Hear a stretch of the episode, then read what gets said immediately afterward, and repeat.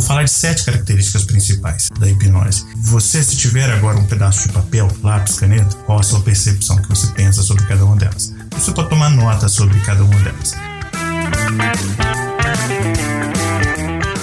Você ouve agora Hipnocast, o podcast da hipnose. A apresentação: Fábio Carvalho.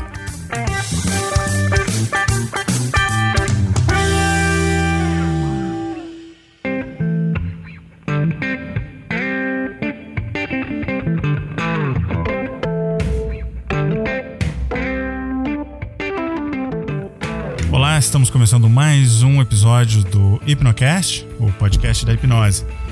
O meu convite para você é que acompanhe a série de episódios que estão relacionados a uma aula especial onde eu falei sobre o assunto hipnose educacional.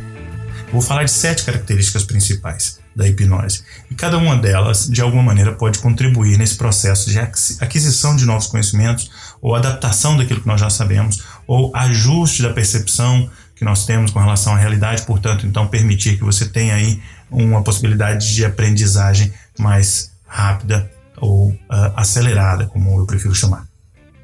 A primeira é da sugestibilidade. Quando nós falamos de sugestibilidade, é justamente quando uh, o indivíduo ele faz, diz, pensa é, exatamente aquilo que é sugerido. Nessa ideia central, uh, o que vai acontecer é que, basicamente, uh, o indivíduo, a pessoa, você, eu, o que nós passamos é, é experimentar uma condição, uma característica natural da hipnose chamada sugestibilidade, de aceitar sugestões. Portanto, então eu vou fazer, vou dizer, vou sentir aquilo que me é sugerido ou que eu mesmo sugiro a mim mesmo, numa condição que nós chamamos de auto-hipnose. Então, essa é a primeira característica. Dentro do contexto da hipnose educacional, nós usamos a sugestibilidade, esse fenômeno, para permitir que instruções, sugestões positivas sejam uh, aceitas pela, pela pessoa uh, que está passando pelo processo. Né? A segunda característica nós chamamos de dissociação. Essa característica ela tem a ver com a cisão dos processos mentais. Quando nós falamos de cisão de processos mentais, nós estamos falando justamente de algo que é crítico nesse processo de, um, de hipnose. Porque é como se eu tivesse uh, dois processos mentais simultâneos acontecendo. E isso quer dizer o seguinte: quer dizer que quando eu estou dentro do processo de hipnose, quando eu estou experimentando a hipnose em si, o que vai acontecer é que essa característica de dissociação permite que aquilo que eu entendo como realidade, e aí entra alguns fatores neuro uh, fisiológicos uh, explicados pela neurociência que não vou abordar agora, mas que permite com que então eu me dissocie dessa realidade e possa de repente aceitar uma outra uh, realidade. E é nessa outra realidade, basicamente, são simplesmente processos mentais dissociados. E nessa cisão desses processos mentais, eu consigo atuar naquilo que muitas vezes as pessoas chamam de acesso ao inconsciente. E para lá nós vamos. Nós vamos caminhar um pouquinho para lá. Tá? E aí eu vou falar um pouquinho a respeito de como a hipnose ela auxilia nesse processo e como nós conectamos isso com a aprendizagem acelerada. A terceira é justamente a característica da, do que nós chamamos de hipermnese. Hipermnese é a definição de que, eh, que basicamente seria uma supermemória, uma memória melhorada. A ideia de que através da hipnose ou dos estados de transe ou estados de consciência alterada nós consigamos acessar uh, essa característica de hipermnésia faz com que muitas vezes uh, muitas pessoas, principalmente pessoas que trabalham com hipnose, uh, acreditem e, e, tratem de levantar a ideia, a bandeira de que uh, a hipnose ela, ela melhora a memória. Na verdade, o fenômeno da, da hipermnésia é um fenômeno temporário de memória melhorada, mas na verdade é um reavivamento da memória ou seja, coisas há muito tempo esquecidas, eu consigo resgatá-las de maneira mais facilitada, de maneira mais uh, tranquila, mais rápida, né? é, de maneira muito mais, uh, eu vou usar uma palavra suave. Nesse sentido, porque a memória é como se ela estivesse muito viva, muito presente. Por isso, essa ideia de reavivar a memória de momentos é, há muito tempo esquecidos. Nós sabemos que a memória, quando associada, eventos é, associados com aspectos e elementos emocionais faz naturalmente que é, eles se transformem em, em, eventos muito mais significativos. Portanto, então, é muito mais fácil que nós recordemos esses, desses eventos. Mas é, estar ali estudando uma fórmula matemática para de repente fazer uma prova não necessariamente é, é algo que eu vá é, associar ali com alguma coisa é, efetivamente emocional, correto? A não ser se eu estiver ali chorando justamente na hora que eu estiver de repente estudando aquela fórmula matemática, ou de repente se estiver acontecendo algo, enfim. O que acontece é que é, é muito difícil que você então tenha todas as suas memórias associadas a eventos emocionais. Portanto, então a gente tem que usar estratégia, técnicas para poder resgatar aquilo que de forma estratégica faz sentido para nós em algum dado momento, no contexto que nós estamos falando, para poder potencializar aí as nossas capacidades de aprendizagem. Mais especificamente, para acelerar a nossa aprendizagem. Então, essa condição, essa característica da hipnose ajuda com que nós tenhamos, então, é, resgate de, de momentos é, de memória, né, de momentos de eventos, de maneira mais facilitada. Mas isso não quer dizer também que a hipnose vai te dar uma melhor memória. Ela pode facilitar acessar momentos. Agora, existe uma característica também, que é a quarta característica que eu quero compartilhar contigo, justamente as pseudomemórias. Nós falamos de pseudomemórias, basicamente nós estamos falando de falsas recordações. Então, quando eu começo, através do reavivamento de memórias, é, de buscas de informações na minha, na, minha, na minha caixa de registros históricos, ou seja, da nossa memória, o que, que eu vou fazer aí? Eu posso, de repente, completar o que em inglês nós chamamos gaps, ou seja, que são os espaços, os buracos no meio do caminho. Se eu começo a buscar informações e eu não encontro os, os momentos de conexão desse, desse evento, faltam pedaços no filme para poder ter um filme completo, é natural que nós, seres humanos, de alguma maneira, completemos esses espaços em branco com elementos que são mais parecidos. Fazemos associações. E aí, não necessariamente aquela memória, aquele filme, ele é fiel ao evento em si. Ok? E quando isso acontece, existem fenômenos é, como esse, por exemplo, que é essa característica das falsas memórias, né? ou falsas recordações, muitas vezes chamadas de uh, pseudomemórias. Então é importante ter isso considerado, porque é relevante. Não necessariamente tudo que nós vamos lembrar necessariamente vai ser aquilo que nós aprendemos. Para isso também existem técnicas e estratégias, algumas delas listadas no mapa mental que eu te indiquei, que você vai poder baixar ah, através dos links que você vai encontrar por aí. Tá bom?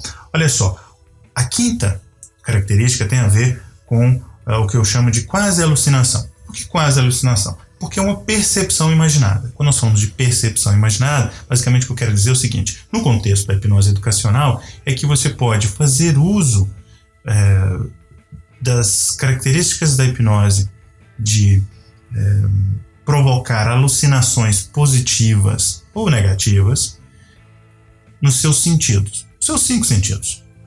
Você talvez já tenha visto alguém de repente mastigar um alho na televisão, é, estando sob o estado de hipnose, e pensar que aquele alho fosse um chiclete.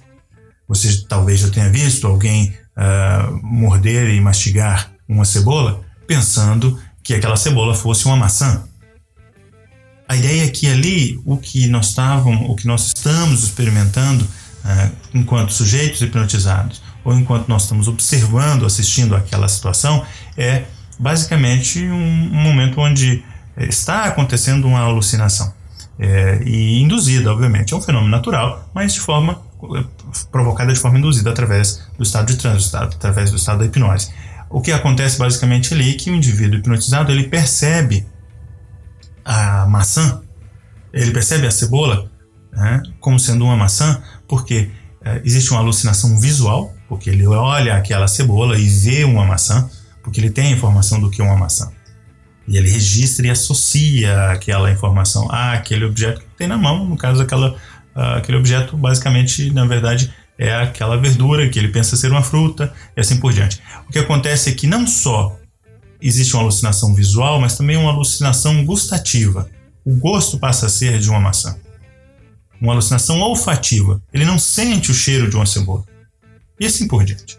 Então a ideia central é que você uh, pode provocar essas alucinações positivas ou negativas como uma característica da hipnose e usar disso para contextualizar no contexto do ensino eh, e aprendizado. Você pode começar a observar que existem alguns casos justamente relacionados a isso. É, e nós vamos explorar isso com muito mais detalhes em outras aulas, em outras situações, onde eu entro em muito mais detalhes sobre cada um desses elementos aqui. Mas tem mais outras duas características que eu quero colocar. São duas características da hipnose que são também úteis no contexto da hipnose educacional. Uma delas é a sugestão pós-hipnótica, ou seja, são as respostas a estímulos após o processo da hipnose, após o indivíduo sair do estado da hipnose. Quando o indivíduo sai do estado da hipnose, ele teoricamente não vai, não vai responder às mesmas sugestões, às sugestões da mesma maneira com que no estado da hipnose. Então, se nós consideramos isso, é, nós temos que resgatar então essa característica das sugestões pós-hipnóticas. O que vai acontecer aí é o seguinte: uma sugestão dada durante a hipnose, para que seja aceita após sair do estado, após não estar sobre o estado de hipnose, ela é útil no contexto do, do ensino-aprendizado em várias situações. Uma situação exemplo é quando você pode, por exemplo, uh, uh, sugerir uh, que durante a prova aquele estado de relaxamento experimentado durante a hipnose ele volte a se manifestar e aí isso vai fazer naturalmente que o nível de ansiedade reduza. Você pode fazer associações e fazer instalação de gatilhos. Esses gatilhos podem estar associados ao que nós chamamos de âncoras. Âncoras poderiam ser, por exemplo, um toque em alguma parte do teu corpo, algum objeto que você carrega. Você, ao, por exemplo, abrir o livro que uma determinada sugestão seja aceita, para que você então inconscientemente responda àquele estímulo daquela sugestão, mesmo não estando sob hipnose. Mas de forma inconsciente você passa a responder àquela sugestão. Então nós usamos a sugestão pós-hipnótica como uma característica da hipnose para poder facilitar uh, os objetivos da estratégia de aprendizagem acelerada e também do ensino, quando contextualizado com objetivos específicos de, de potencializar a, a, capacidade de aquisição de conhecimento é, de um indivíduo ou de um grupo. É, eu acho que se você de repente está acompanhando essas características, você já começa a criar uma imagem de como a hipnose ela pode ser então encaixada, enquadrada no contexto educacional. É para lá que nós vamos com essa ideia da hipnose educacional e já entrando em algumas uh, técnicas e algumas coisas com relação à aprendizagem acelerada. A amnésia pós-hipnótica é a sétima dessa lista de, de características da hipnose que eu queria compartilhar contigo hoje. Depois da hipnose, é comum, em alguns casos, que o indivíduo, que a pessoa não recorde, não lembre é, daquilo que aconteceu sob o estado de hipnose. Isso é natural, isso é normal. Agora, o que vai acontecer aí é que é, algumas dessas pessoas, alguns indivíduos, eles já não vão lembrar. Nem todo mundo não lembra, várias pessoas elas recordam de tudo que aconteceu, uh, de tudo que foi dito, inclusive. Agora, a ideia central disso é que, como é uma característica, existem casos onde você quer, de repente, que depois da hipnose de forma induzida, haja que exista essa amnésia pós-hipnótica. E isso é normal, isso é natural. Então você precisa contextualizar, você pode fazer uso dessa característica. Então essas são sete características da hipnose e que podem ser utilizadas em diferentes formas, diferentes maneiras, dependendo do caso de uso que você queira dentro, seja do ensino, seja do processo da aprendizagem, contigo mesmo ou quando você faz isso com um grupo. Bom, se você está me acompanhando, você já deve ter percebido que nós temos então um conteúdo extremamente extenso, se nós pudermos aí é, explorar cada um das, das, das possibilidades e dos benefícios que a hipnose pode trazer nesse contexto da aprendizagem. Muito bem, eu espero que você tenha gostado de mais este episódio do nosso Hipnocast. Você que já vem escutando o Hipnocast há bastante tempo, vou reforçar aqui o convite para que você compartilhe com seus amigos nas suas redes sociais. Assim, você pode levar e ajudar nós levarmos a mensagem da hipnose muito mais além, ok?